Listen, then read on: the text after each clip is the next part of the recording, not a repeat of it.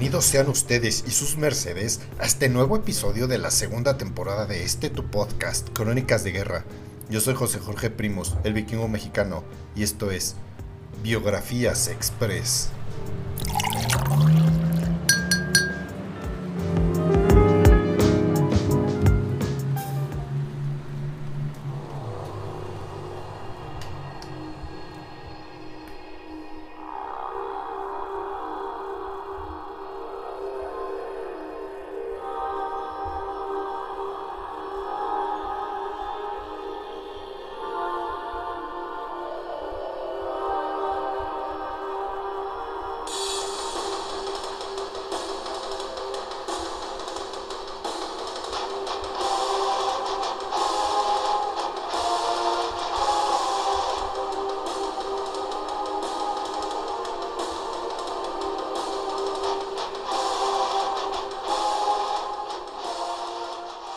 El capítulo de hoy seguimos con la tercera parte de la vida del último rey guerrero de cualquier país y que tres siglos después de su nacimiento, una de las mejores bandas de power metal, o sea, la poderosísima banda Sabaton, lanzó su sexto álbum, tanto en sueco como en inglés, y este llevaría su nombre, así como también la canción número 7 del mismo, Carolus Rex, Carlos XII de Suecia.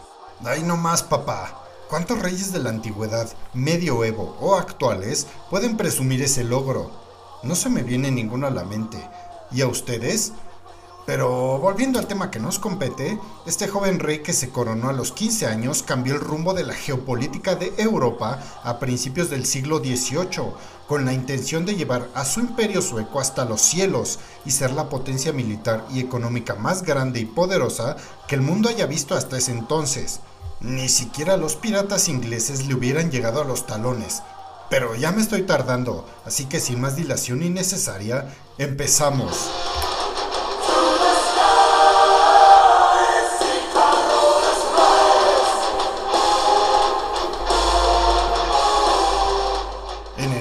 Capítulo pasado, escuchamos cómo Carolus Rex consiguió derrotar a todos sus enemigos que lo habían subestimado, pensando que el joven rey del imperio sueco pues sería un muchacho miedoso e inexperto, y que al atacarlo le arrebatarían con facilidad pasmosa sus posesiones a lo largo de Europa.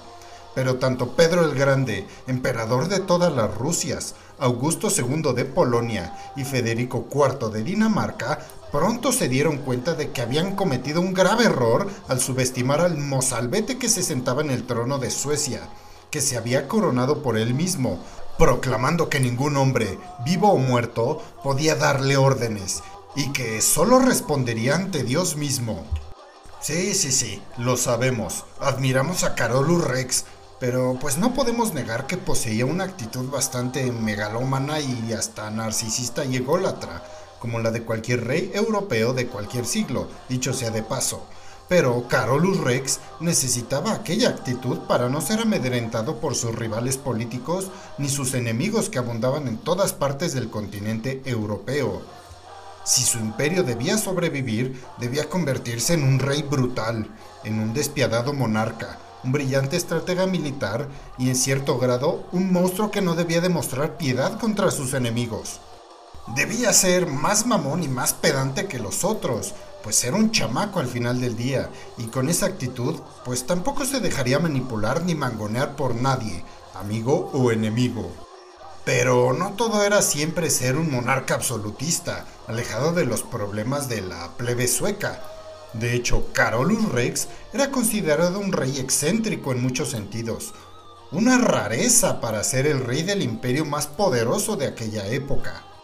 Verán, Carolus Rex, sobre todo cuando estaba en campaña militar, que de hecho era bastante frecuente, y para decir bastante frecuente era casi siempre, se alejaba del estereotipo de cómo los reyes viajaban y convivían con su propio ejército, pues el joven rey solía marchar con ellos a pie, olvidándose de viajar en caballo, y de este modo daba un ejemplo a sus hombres de cómo un rey, si quería y no se hacía pues la víctima, podría sufrir los mismos males de sus soldados en carne propia, y así, marchando y luchando codo a codo con ellos, el ejército del rey sueco se sentía acompañado por su monarca, entendido y no olvidado, y sus soldados estaban dispuestos a obedecerlo ciegamente, pues por elección propia, no por miedo de recibir un castigo.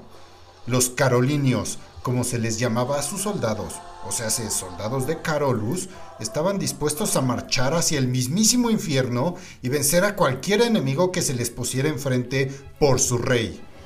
Y lo primero que lo distinguía de entre los demás mis reyes petulantes de la realeza europea, voy a enseñar a cómo ser un verdadero mi rey, Paps Padrote. Y otros reyes europeos pedantes que andaban por allí enfundados en ropas, tal vez de la marca equivalente al Gucci de aquella época, o tal vez un Valenciaga del siglo XVIII.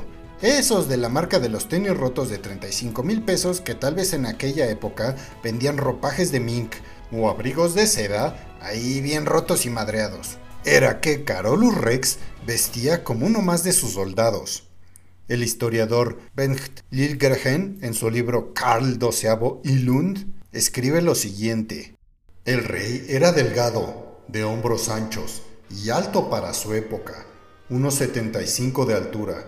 Su rostro estaba marcado por el sarampión que sufrió en su niñez, la nariz aguileña y grande, su característico labio inferior saliente. Sus ojos eran azules, con el derecho un poco más abierto que el izquierdo, lo que le daba a su mirada un tono inquisitivo persistente. Su cabello era castaño oscuro y lo usaba corto, peinado hacia arriba. Sus ropas eran simples en relación a su posición social.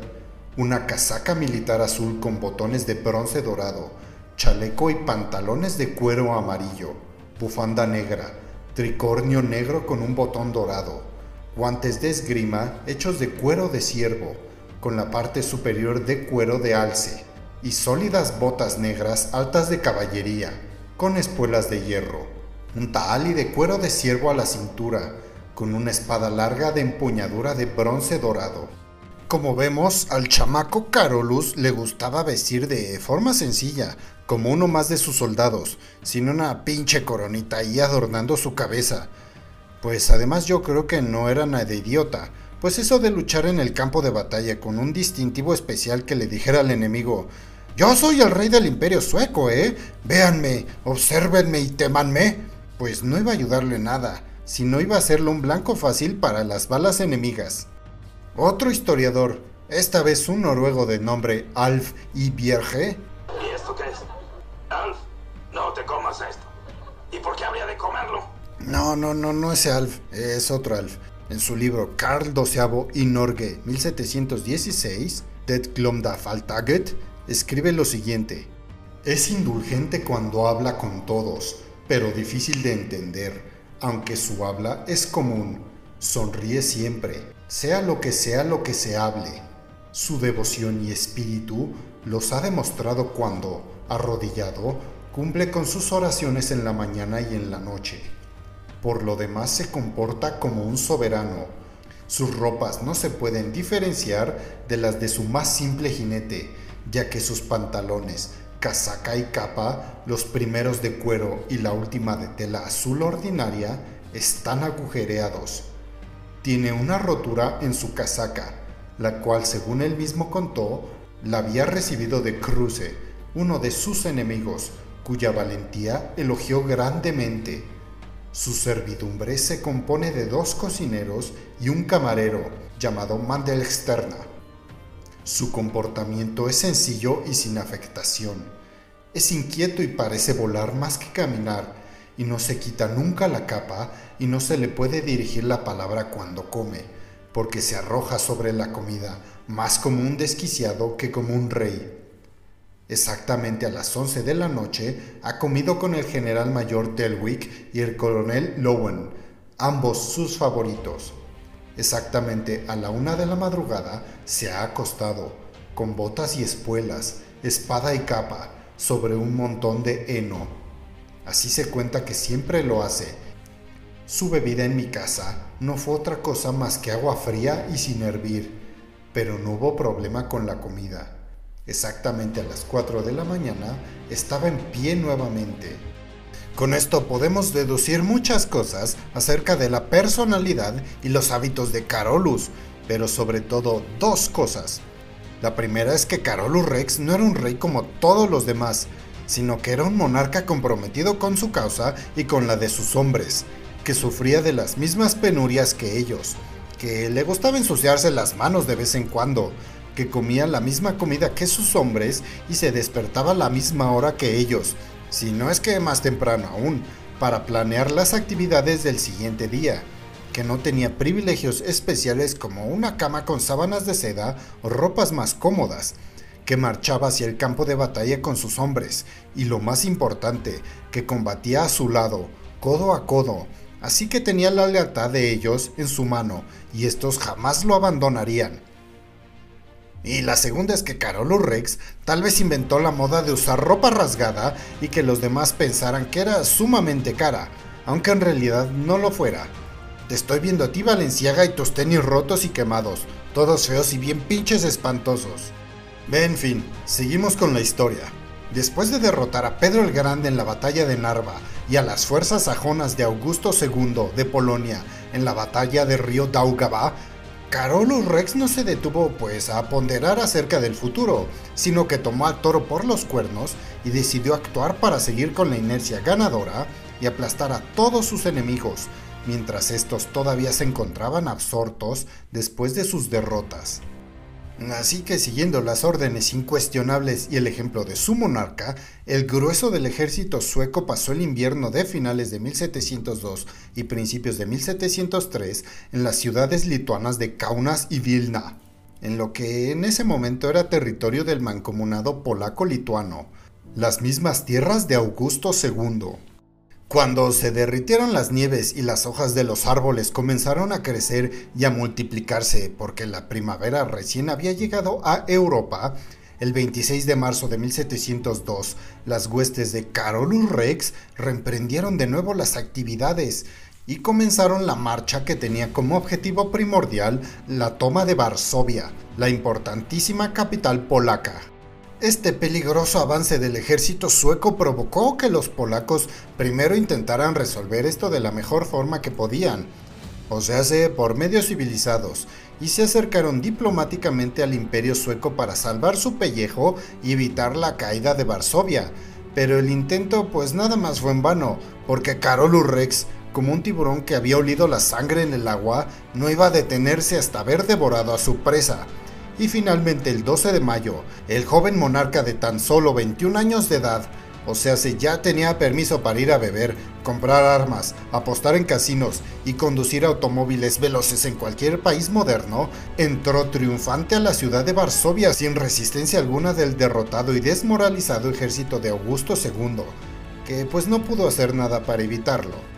Ahí mismo entabló negociaciones con los polacos, y Carolus Rex, sabedor de que era el vencedor y de que los vencedores tienen derecho a todo, impuso sus condiciones para que la mancomunidad polaca-lituana sobreviviera a la furia del rey sueco, en las que puso el derrocamiento de Augusto II como un requisito indispensable para finalizar la guerra. Pero los orgullosos polacos, actuando desafiantes ante la derrota y la muerte, como pues siempre lo han sido, si no pregúntenles a los nazis, se agarraron con fuerza a la entrepierna para no ceder ante las condiciones de sus enemigos, y al saber de esto, Carolus Rex se desplazó, no sin antes haber recibido una gran cantidad de dinero de parte de los polacos para que no destruyera Varsovia, junto con parte de su ejército, hacia la ciudad de Cracovia, donde el mequetrefe y vacilante Augusto II se había refugiado como un niño asustado.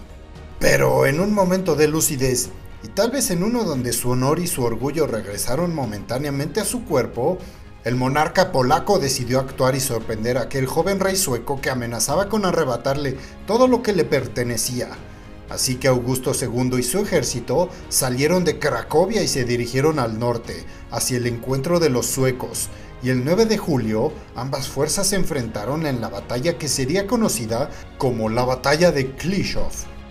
Carolus Rex estaba al mando de unos 12.000 fieros, curtidos y experimentados soldados fieles a la corona del imperio sueco, armados también con cuatro cañones, y se enfrentarían a unos 30.000 soldados polacos y sajones, y 50 piezas de artillería, que para ser sinceros estaban mal equipados, mal alimentados y realmente pues no muy motivados para luchar por la casa del rey Augusto II.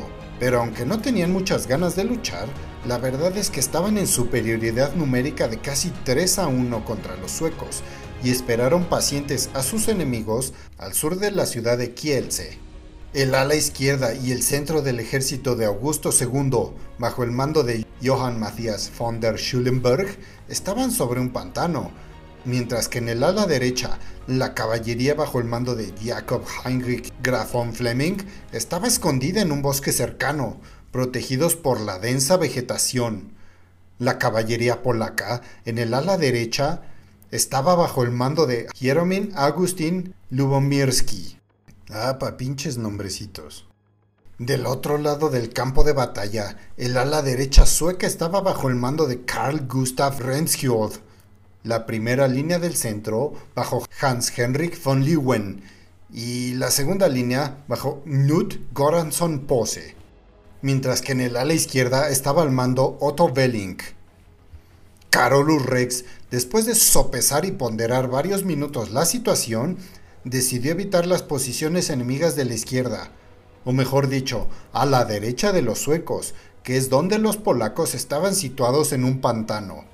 Entrar a luchar en aquellas condiciones de terreno sería terrible para ambos, y estando en inferioridad numérica, los suecos tenían las de perder, Así que los carolinios tomaron la iniciativa a las 2 de la tarde y lanzaron un feroz ataque contra el flanco polaco. Sin embargo, el comandante de aquel temprano ataque, Federico IV, duque de Holstein-Gottorp, que si pueden recordar el primer episodio de esta biografía express, era cuñado de Carolus Rex y esposo de su hermana Eduvige Sofía, que estaba allí pues como aliado del rey sueco. Fue asesinado muy temprano en la batalla y por lo tanto este hecho detuvo casi de inmediato el avance sueco. Paralelamente a este evento, los sajones diagonal polacos de Augusto II habían preparado movimientos sobre el pantano y los soldados del ala izquierda polaca atacaron de forma sorpresiva a los suecos que se retiraban después de perder a su comandante. Pero a pesar de tener superioridad numérica avasallante y contar con el factor sorpresa a su favor, los sajones diagonal polacos regalaron su victoria segura, pues quisieron enfrentarse del tú a tú en un duelo de fusileros a los disciplinados carolinios, sin recortar distancias y abrumarlos con su superioridad numérica en hombres en un combate cuerpo a cuerpo.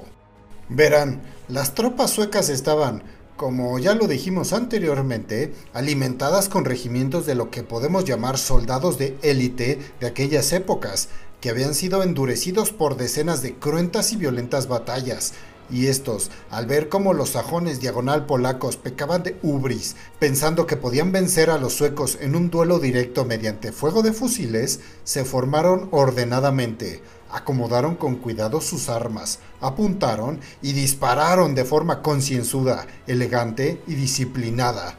Sus enemigos entonces fueron alcanzados por las decenas y centenares fueron muertos y los que sobrevivieron ilesos o heridos fueron capturados. Solo unos pocos soldados pudieron salvarse cruzando el río Nida. Y mientras esto sucedía, el ala izquierda de los suecos fue atacada de forma sorpresiva por el ejército polaco de la ciudad de Kron. Carolus Rex, con una temple que envidiarían los generales ya entrados en edad y con canas en los bigotes, no perdió el tiempo e inmediatamente movió a sus hombres y sacó casi de inmediato a la infantería sueca desde el centro de su propio ejército para desplazarlo hacia las tropas polacas que atacaban desde la izquierda de su formación.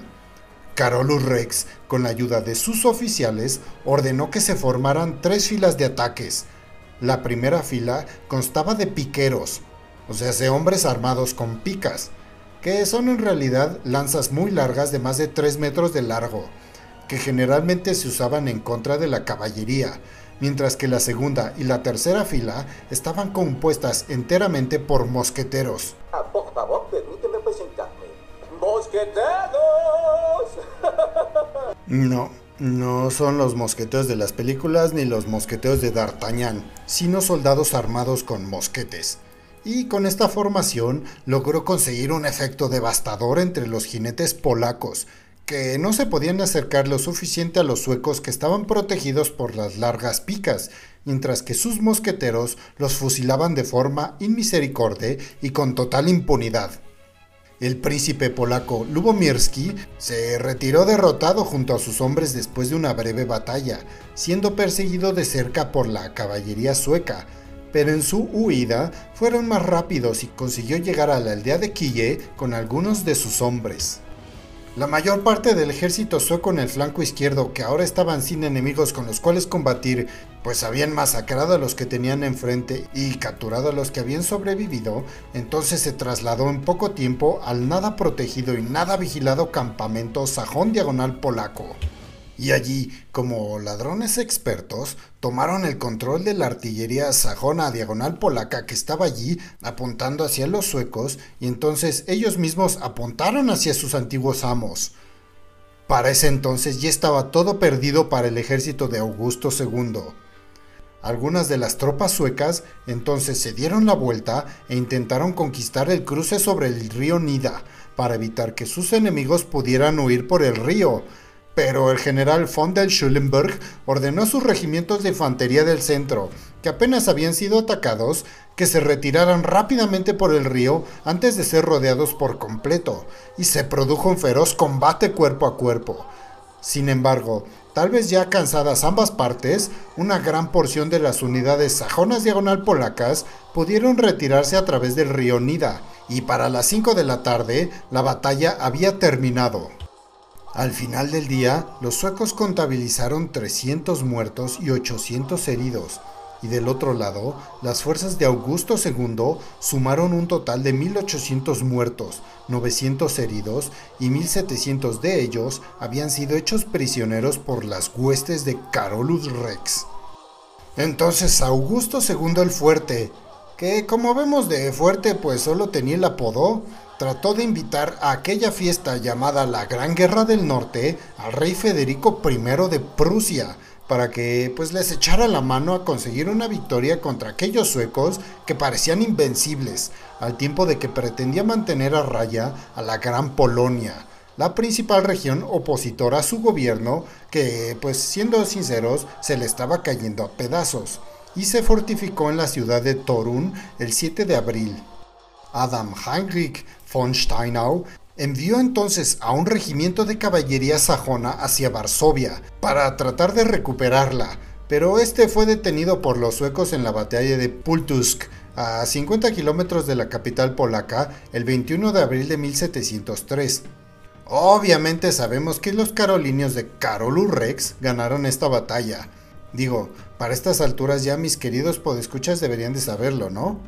En fin, entre junio y julio, Augusto II intentó sin éxito negociar una pues especie de alianza con el parlamento de su país para que le dieran chance de seguir siendo el rey de Polonia.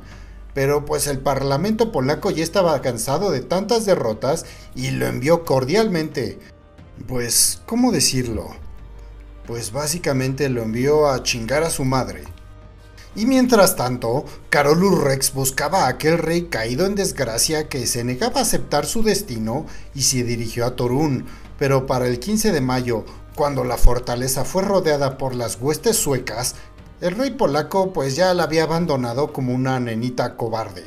De cualquier manera, el sitio de Torún se le dificultó un poco a los suecos, pues la fortaleza polaca se hallaba en aquel momento bien defendida y con abundantes provisiones pero la llegada en agosto de los refuerzos suecos y piezas de artillería provenientes de Suecia, bajo el mando de Magnus Steinbock, hizo que la fortaleza terminara por capitular el 4 de octubre, y como resultado, los suecos obtuvieron pues un gran botín de aquel sitio. Obviamente aquella victoria sueca tuvo amplias repercusiones en Polonia. La oposición hacia Augusto II creció, liderada por Stanislao Leszczynski, el voivoda de Ponzán, y pronto buscó el acercamiento con el rey de Suecia, pues quería que éste finalmente abandonara las tierras polacas y que hubiera pues paz entre ambas naciones. Una asamblea general en Varsovia, celebrada en enero y febrero de 1704, depuso pues ahí medio formalmente y de forma no tan oficial a Augusto II del trono y los nobles polacos se prepararon para elegir a un nuevo monarca. Pero los pocos seguidores que aún le eran fieles de alguna manera al pelele de Augusto II sembraron obstáculos en el proceso y convocaron a una asamblea paralela. Como resultado de la misma, lograron capturar al candidato más popular de la oposición, el príncipe Jacobo Sobieski, hijo del difunto rey Juan III Sobieski, ese famosísimo y legendario rey polaco que comandó desde el frente del campo de batalla a los husares alados para liberar la ciudad de Viena del sitio otomano, matando a todos los enemigos que se le pusieron enfrente. Y si no te sabes la historia, tenemos un capítulo en este podcast acerca de aquella batalla tan importante para el destino de Europa. En fin, Pese a las desesperadas pero exitosas acciones de los esbirros de Augusto II, los nobles polacos se volvieron a reunir en Varsovia y el 2 de julio eligieron como nuevo rey a Stanislao I Leszczynski. Y mientras todo esto ocurría, Karolus Rex obviamente no se quedó allí papando moscas o contemplando los bellos atardeceres polacos. No, él era un hombre de acción, así que puso manos a la obra y su próximo movimiento fue el de aplastar a las regiones polacas que aún se mantenían fieles al derrocado monarca Augusto II, empezando por la región de la pequeña Polonia. El 26 de agosto de 1704 tomó la ciudad de Leópolis en un tiempo récord de 15 minutos. Hay nada más de forma humilde y sin presumir, y eso que Leópolis era una ciudad que se mostraba especialmente reticente a la intervención sueca en el país. Y como hierba mala nunca muere, mientras tanto, el necio de Augusto II, que continuaba ostentando el título de rey de Polonia, aunque legalmente ya no lo era, recibió refuerzos del emperador de todas las Rusias, Pedro el Grande, pues ambos estaban dolidos por sus sendas derrotas en contra de Carolus Rex, y pues ya ven que entre los rencorosos se juntan. Y el derrocado Perón en su cabeza rey de Polonia emprendió un avance hacia Varsovia. El comandante sueco Arvid Horn, que se apostaba allí con algunas tropas, ofreció una débil resistencia para defender la ciudad, y Augusto II la ocupó finalmente el 21 de agosto, solo para abandonarla inmediatamente, saliendo de ella como un cobarde lo más rápido que podía, pues se enteró de que Carolus Rex partía de Leópolis para hacerle frente. Augusto II entonces dividió su ejército en dos partes. Él se fue hacia el norte con gran parte del ejército, mientras que Matthias von der Schulenburg, que para su mala suerte le tocó hacer la decarnada, se dirigió hacia la frontera con Sajonia, siendo perseguido de cerca por Carolus Rex, Finalmente, ya cansado de correr, von der Schulenburg y el joven monarca del imperio sueco se enfrentaron el 28 de octubre de 1704. Y obviamente sabemos cómo acabó la cosa. Von der Schulenburg acabó batiéndose en retirada completamente derrotado. En el invierno de aquel año se alcanzó un periodo que podemos calificar de paz, pues hacía mucho frío para andarse partiendo el hocico para cualquiera de los dos bandos hasta que el conflicto se reanudó en el verano de 1705, pues en julio de aquel año se dispuso por la nobleza polaca, apoyada por el mismísimo Karolus Rex, que, es que Stanislao Leszczynski sería coronado en Varsovia en el mes de septiembre, y para impedirlo, una fuerza de 10.000 polacos seguidores de Augusto II se dirigió a la ciudad, pero fue detenida por el comandante sueco Karl Nieroth, en el que sería llamada la batalla de Rakowitz. Los soldados suecos sumaban apenas 2.000 hombres, mientras que en el lado polaco, al mando del comandante sajón Otto Arnold von Paikul, apoyado por sus aliados de la Confederación de Varsovia, sumaban unos 9.500 hombres, superando a los suecos en más de 4 a 1. El 31 de julio, los dos ejércitos se enfrentaron entre sí a las afueras de Varsovia. Las superiores en número tropas sajonas, polacas y lituanas se dividieron en dos frentes, rodeando casi por completo a los fieros y experimentados suecos. Estos, en cambio, se habían agrupado en tres diferentes regimientos. El primero, llamado Upplandstriamannings, de unos 400 hombres a la derecha. El segundo de caballería, llamado Smolands, de 740 hombres en el centro. Y el tercero, llamado Ojochta, de al menos 800 hombres en el flanco izquierdo. A la par de todo esto, unos 60 soldados de infantería se escondieron en un campo de centeno que había por allí para que pudieran ejecutar un ataque por sorpresa contra sus enemigos. Y ya empezados los madrazos, el regimiento de caballería Smolans de 740 hombres se las arregló como pudo, con sangre, sudor y lágrimas, para derrotar a los 3.000 soldados de la caballería de Lituania. Sin embargo, no todo iba a viento en popa para los suecos, pues los otros regimientos tuvieron bastante problemas y presionados iban retrocediendo cada vez más, comprometiendo el frente de combate. Las tropas sajonas consiguieron desperdigar a todos los suecos concentrados en el bando derecho. Pero aún así, el regimiento Ojota trató de defenderse exitosamente atacando desde el flanco izquierdo. Los polacos, que habían entrado en la batalla durante este último ataque, avanzaron rápidamente contra los suecos, aunque sorprendentemente estos últimos, superados amplísimamente en número, lograron repeler el ataque tanto sajón como polaco, e hicieron que estos se vieran obligados a retirarse y reagruparse, como si fuesen viles novatos.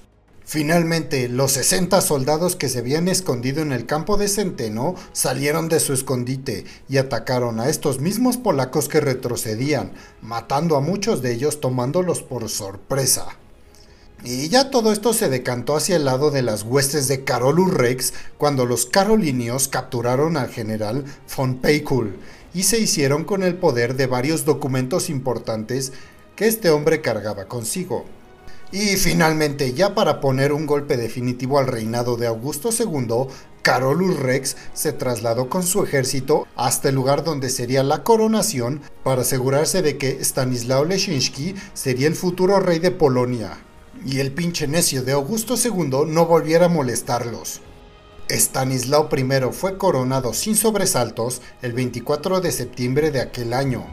Y ya colocado su candidato en el trono, Suecia finalmente pactó la paz con Polonia en el Tratado de Varsovia el 18 de noviembre de 1705. Aunque Carolus Rex fue presionado por sus seguidores, consejeros y su círculo cercano para anexarse Curlandia como pago por los costos de aquella guerra, el joven rey sueco rechazó rotundamente esa posibilidad, pues él sabía que a veces la diplomacia era la mejor opción, y era su deseo el de presentarse ante la opinión pública polaca como un aliado, más que como un vencedor o un conquistador, pues a la larga eso podía facilitarle la vida en algún momento de crisis. Y así terminamos con la tercera parte de la biografía de Carolus Rex, el joven rey de Suecia que tiene un álbum de power metal dedicado totalmente a él solito. Sintonícenos la próxima semana para escuchar otra de estas biografías express en este tu podcast, Crónicas de Guerra. Yo soy José Jorge Primus, el vikingo mexicano. Vamos a echarnos ese cafecito y hasta la próxima. Thank you.